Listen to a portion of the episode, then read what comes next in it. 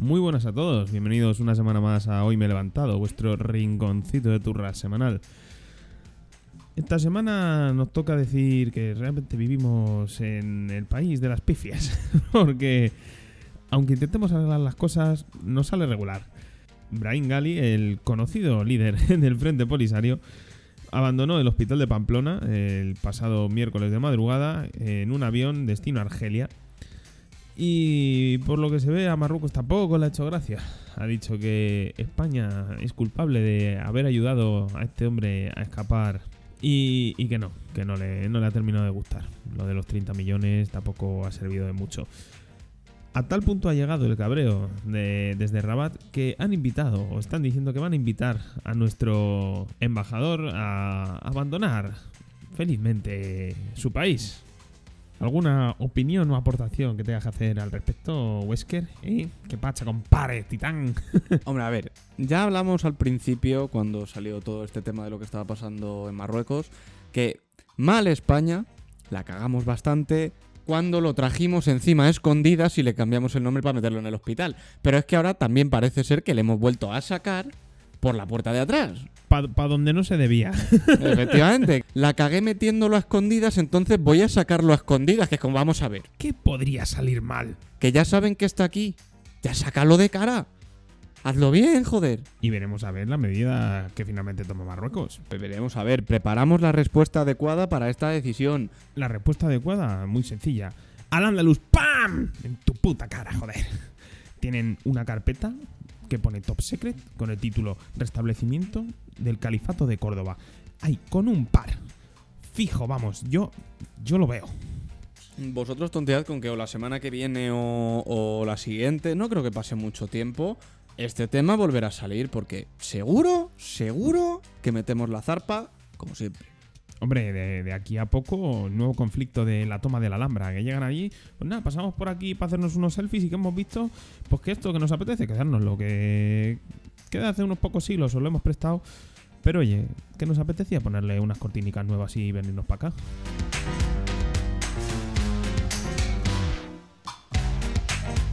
Lanzo pregunta.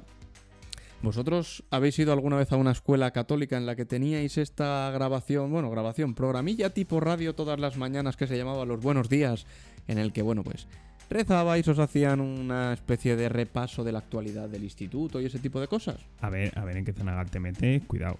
Cuidado porque nosotros, en nuestro caso, tampoco estaba nada mal y era, era la forma perfecta de perder 15 minutos al día, ¿eh? Y para ser un colegio de curas no... No, hay que está reconocer que era graciosa, de hecho nos ponían rock. Hombre, ¿y por qué ponían rock? Ahí estaba, estaba yo encargado de pasar la playlist. También hay que reconocer que no, no, no todo el mundo estaba a favor de levantarse con Dio y Metallica. Y la gente no tiene gusto. Hombre, hay que reconocer que es suficiente que el cura que se encargaba de toda esta movidilla nos dejaba meter ahí nuestros temazos. Pues ahora parece que nos van a cambiar, o por lo menos en Murcia, se ha aprobado la moción de Vox y nos van a cambiar Metallica por la mañana en los buenos días por el himno de España en los colegios. Guapísimo. Mano al pecho, mirada al cielo y a ponerse como los jugadores de la selección. Todos en fila y a pasar revista. Ahora hablando en serio. Para ciertos días puntuales, así poco más, pues de celebrar algo que se ponga, el himno de España, pues bueno. Tanto como diario es exagerar. Pero yo aquí el debate lo enfocaría en por qué tanto odio hacia el himno. A mí, sinceramente, esta tirria que se le tiene al himno me, me da, me da mucha pena. Porque al final se la hemos cogido por apropiación de ciertas formaciones políticas eh, que lo han utilizado para ensalzar ciertos pensamientos que hoy día pues no todo el mundo comparte. A mí me da pena, a mí me da pena porque al final no deja de ser... Sí, a ver, no De deja de, ser el himno de tu país, claro, pero es lo que dices tú. Se lo ha apropiado y... y- De mala es- manera. Sí, esa parte de mm, la población que no está tampoco del todo bien vista, podemos decir, que son un poquito radicales. A mí en el fondo me da mucha rabia el que en el momento que se pone el himno hay que pitarlo. Eh, que si llevas cualquier detalle con la bandera es que eres un facha, un fascista, un cayetano. Que a ver, luego te vas a Estados Unidos y hay una bandera de Estados Unidos en cada esquina y todo el mundo se para a saludar a la ¿Qué bandera. película prácticamente. estadounidense de Hollywood no lleva bandera? Eh, ciertamente. A mí me da mucha rabia, tío. Me da rabia porque al final es tirar piedras contra nuestro propio tejado. Que yo entiendo que sí, que la gente que lo lleva. de, ¡Ay, mi Españita! En el peso. Y el himno a diario en los colegios. Pues da un poquito de, de cosa, la verdad. Esperemos que sea el normal, porque como sea el de Marta Sánchez, eh, más de uno va a acabar tirándose de los pelos más prontito que tarde, las cosas como son. Y no pido perdón. Joder, muy, muy duro ese, ¿eh? Y esto todo así en Murcia, que se ha hecho eco en otros lugares de España. Yo solo espero que en Madrid pues no, no tiren para adelante Ayuso y Almeida con ello. Hombre, en principio Vox descarta que esta moción se pase también a Madrid. Por lo menos de momento. De momento ha dicho Monasterio que, que no. ¿Pero qué ha hecho Almeida? Y a falta de himnos, buenas Pues, son estatuas. Efectivamente, porque se, se ha notificado que con motivo de los 100 años de historia de la Legión, nos van a cascar en la Plaza de Oriente una estatua de un legionario de 6 metros de alto y 20 toneladas. Lo que viene siendo de altura 10 Almeidas y medio. Más o A- menos. a- aprox. Así es, a ojo de buen cubero, más o menos, sí. No hay dinero para dar a recuperación de los sectores afectados por la pandemia. Y me vas a plantar una estatua en la Plaza de Oriente y además eh, sin consultar con nadie, porque por lo visto esto no lo ha consultado. Yo ya sabéis que soy mucho de meterme con los políticos y con las empresas cuando hacen las cosas mal y esta no va a ser una excepción. Porque es verdad lo que eh, dices tú. Estamos en una situación de crisis jodida, todo derivado de lo que pasó el 2020. Ojo, ojo que me huelo que se viene el momento de Wesker el octogenario, ¿eh? No estamos para andar tirando el dinero para variar, igual que dijimos la semana pasada, los milloncejos que les regalamos allí en, en Ah, Marruecos. Que no valió para nada. O sea que tirados, efectivamente.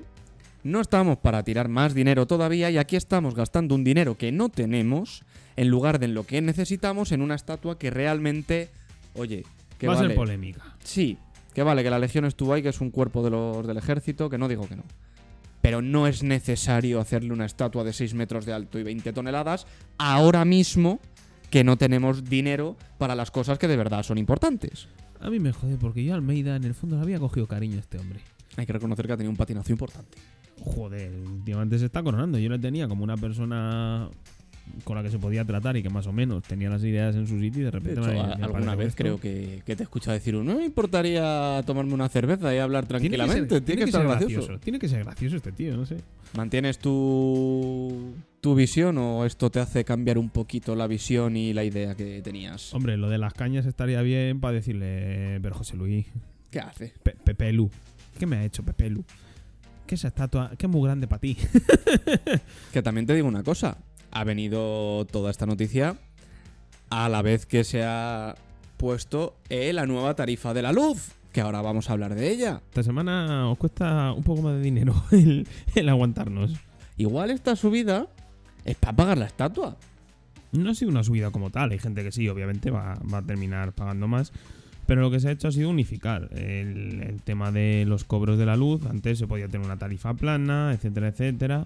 Y ahora se han implantado pues, los tramos tarifarios. Así que, pues tramos para todos. Calice para todos. Vive Iniesta. bueno, resumiendo. eh, van a haber tres tramos.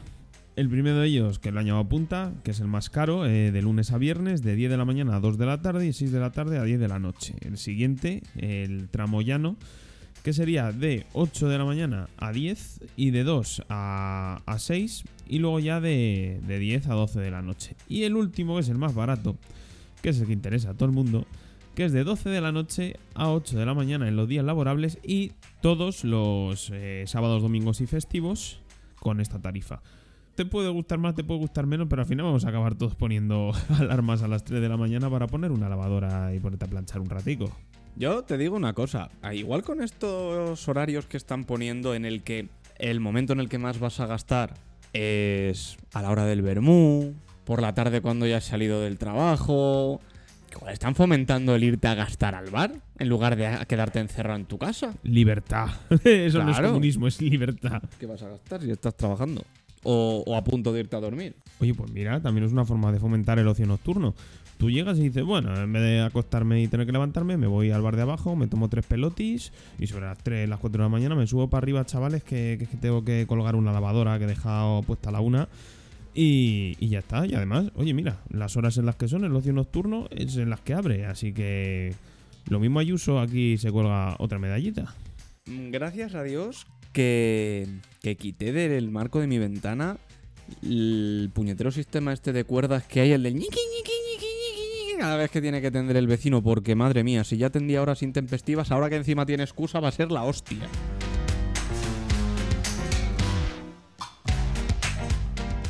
Y más novedades. Esta que traemos ahora afecta al gremio de los taxistas, ya que el Ayuntamiento de Madrid va a lanzar una reforma de la ordenanza reguladora del taxi con unos puntos que son realmente novedosos para este sector.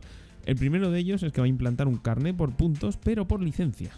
Va a tener 8 puntos cada licencia y aquí es un poco putada, porque está muy bien el plan de que te quiten puntos por las infracciones y más siendo un profesional del sector, pero muchos taxistas también lo que hacen es eh, alquilar su licencia para no parar el, el taxi en todo el día. Por lo Efectivamente. tanto, Que ahí también, puedes perder. que también te digo una cosa. A ver si así de una puñetera vez dejan de hacer esas vueltas que parece que te van a sacar de Madrid para llevarte al sitio, que más seguro que os ha pasado más de uno de los que vivís dentro de la ciudad y habéis cogido un taxi, que os habéis dado cuenta y habéis dicho, "Eh, cabrón, que me está llevando por otro sitio, que es más largo para cobrar más. Y por ahí van los tiros de la siguiente medida. Precio cerrado. Esto solo se va a poder contratar eh, a través de a través de pues, la aplicación móvil que se está desarrollando una, que por ahora hay quejas, porque claro, dependiendo de por dónde la contrates hay distintas tarifas. Y entonces van a ser precios cerrados. A mí me esto me parece cojonudo. Esto es una reconversión de taxi de toda la vida a algo parecido a un Uber, un Cabify, que lo pides de antemano para que venga a recogerte y ya tienes el precio cerrado. Yo esto lo veo positivo precisamente para que no hagan lo que acabas de decir. De, oye, que mira, que quiero ir, quiero ir, yo que sé, de Atocha a Villaverde y de repente te, te ves en Aranjuez. Por lo que sea. ¿Cómo he llegado yo aquí? En ese sentido, pues la verdad que, que está bastante bien. Ahora, lo de coger un taxi por la calle, de levantar la mano y ven para acá, majo, eso no, eso con taxímetro y para adelante. Que también te digo que yo creo que eso cada vez mm, se ve menos. Sí, en aeropuertos y en estaciones de tren. Sí, ahí sí, pero normalmente en el día a día, en cualquier... No, en la calle ya no. Por eso, en la calle ya casi no ves eso. En la calle normalmente o has llamado a un taxi y viene el taxi... o Cabify, O Uber, Cabify, tal. Uber y este tipo de cosas. Si es verdad que, claro, en los aeropuertos y eso, pues bueno, porque puede ser que el avión vaya con más retraso o lo que sea, y ahí tienes una clientela pues que necesita ese taxi. Ahora vamos a irnos metiendo en las medidas cada vez más calenticas. Siguiente, taxi compartido. Esto a mí eh, me ha flipado. El usuario en cuestión puede elegir un trayecto, reservar un número de plazas y dentro encontrarse ya con algún otro cliente o de camino a su destino recoger a otra persona. Y el precio final, obviamente, es menor porque lo compartes. Pero ¿qué quieres que te diga, chico? A mí dame una opción de ¿te importa compartir el taxi? ¿Sí o no? Mm, Que a mí me parece cojonudo de verdad el hecho de coger y que me digan, oye, vas a compartir el taxi, te va a salir más barato porque vais a pachas. Todos salimos ganando. Eh, ahora en los taxis hay una pantalla de plástico, a raíz de toda la pandemia y todo lo que ha pasado. Tienes que ir con la mascarilla y se supone que con las ventanillas bajadas, con una serie de distancia, por tema seguridad y todo eso. no es el mejor momento para implantarlo. Claro, y ahora me metes que puedo eh, llamar a un taxi y encontrarme con que tiene un copiloto, que no sé si lo pueden tener o no, whatever, y que ya haya una persona sentada en el otro sitio. ¿Y yo qué coño sé quién es esa otra persona? ¿Te, te parece de verdad, después de lo que acaba de pasar, el momento para hacer esta medida concreta, solo esta? Yo hablo de esta, no de las demás. Yo creo que no es el momento de. Y más sin dar a elegir. Y más Claro. sin dar a elegir, como dices tú. Si me dices, oye, que tienes esta opción, pues bueno, Ya valoraré yo, sé, porque pero no todo el mundo le hace gracia compartir. tú con imagínate gente- que te toca un hipocondríaco al lado. Es que, es que es rollo una mezcla entre BlaBlaCar y Cabify. O sea, es, Sí. es de ese rollo. Es un poco. no es el mejor momento para hacer esta medida. Que, ojo, cuando todo vuelva a la normalidad de verdad, no a la nueva normalidad. Está bien. Es una medida muy buena. También te digo, con eh, la acotación, que has dicho tú antes muy bien, que me dejen elegir. Claro, hombre, yo espero que tengan en cuenta esa variable. Siguiente medida, la vestimenta se va a regular de tal manera que los conductores solo pueden utilizar una camisa o polo, pantalones largos o falda de vestir en tonos oscuros. O sea, como los de Cabify, que van medio de traje con el pantalón oscuro de traje. Aquí ya era hora, tío. Yo he visto a cada taxista que dice, pero de verdad, con la camisa... De tirantes. Sí, la camiseta de tirantes debajo, la camisa de manga corta resudada con los ronchones amarillos. Bueno, y con unos lamparones de haber estado comiendo en el taxi, que eso los curres un poquito y te engrasas la cadena de la bici. El único, el único taxista que ha sido un caballero demostrado, el Fari. El Fari es Dios. Yo, eh, mira, hablando de cosas que pasan en los taxis, malos olores, suciedad y demás, yo he vuelto de fiesta. Bueno, he terminado en un local de fiesta con unos colegas y hemos cogido un taxi para ir a otros. Nos tuvimos que repartir en dos.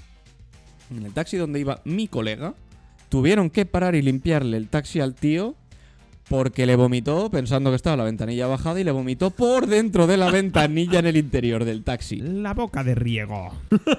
Sí, es anécdota así fugaz. Pensando muy bien antes de subiros a un taxi si tenéis ganas de vomitar, ¿vale? Ni será la primera ni la última vez que ocurra eso. Pero les tocó limpiarlo. Hombre, que menos. Sí, sí, pero les tocó, borrachos perdidos, les tocó pararse y limpiar el taxi, que así llegaron una hora y pico tarde. Y la bronca que les cayó y la... No multa, pero el recargo que les cayó fue majo, Hombre, por lo que me hombre. dijeron. Yo en ese momento soy el taxista y suficiente que no me lío a palazos en la cabeza con los chavales. Sí, sí, sí, totalmente. Pero oye, ahí está, como anécdota, sí, fugaz. Última, última medida eh, que se ha tomado contra delitos sexuales. Eh, se denegará toda conducción a una persona que tenga antecedentes penales por delitos sexuales o de índole contra la infancia. Y esta es una propuesta que ha surgido por parte de PSOE más Madrid y Vox. ¡A lo loco! ¡A lo loco! O sea, metes a estos tres en la costelera y ha salido esto. A ver, mal, mal lo que se dice mal, a mí no me parece la medida. O sea, me parece bien. Sí, sí, sí está cojonuda, pero espera, espera, espera, que, que queda el puntito. Conlleva instalar un botón SOS que alerta desde fuera con una señal luminosa si hay algún tipo de conflicto en el interior. Gente de borrachera a las 3 de la mañana cogiendo un taxi con los colegas. Llámame loco, pero para mí que esto está llamando al hijo puto interior que llevamos todos. Y la que te ha liado al, pobre taxista que no ha hecho nada. Es la hostia. Sí. Sí, hay que reconocer que sí. Hay que darle una vuelta. Hay que darle una pensada al método, pero en sí lo que es la medida como tal, Bien. me parece. De hecho, casi deberían extenderla al permiso de conducir en general. Por aquello de complicarle la asistencia a los agresores en general y particularmente en este caso a los sexuales, para que no tengan tanta facilidad de escapar y de huir por ahí. Hombre, todo sería buscar el método, pero con el botoncito Y el botoncito hay que darle una pensada, eso no es el mejor. lo del botoncito todos sabemos lo que puede pasar ahí. sí, que va a haber una, va a haber una rave en mitad de, la- de las calles por la noche. Todos los botoncitos de todos los taxis ahí.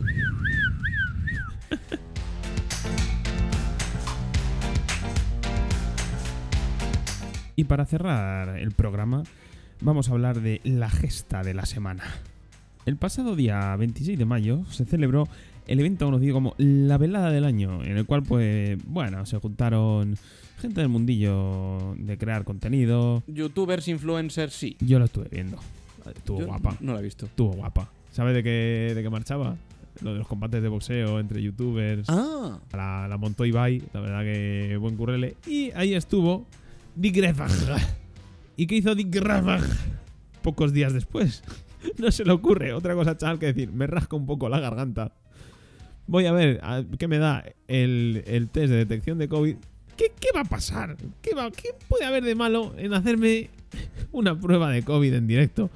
¿Dar positivo? Pues, pues mira, pues, pues Pues ha di- pasado. di positivo. ha pasado, ha pasado. Lo del tema de hacer directos se está empezando a ir un poco de las manos. O sea, hay muchas cosas, Está guapo. pero hay muchas cosas que deberían quedar en privado. Por ejemplo, lo que iba, lo que iba a contar que Jorge Cremades subió todas las stories durante una cita que tuvo de todo.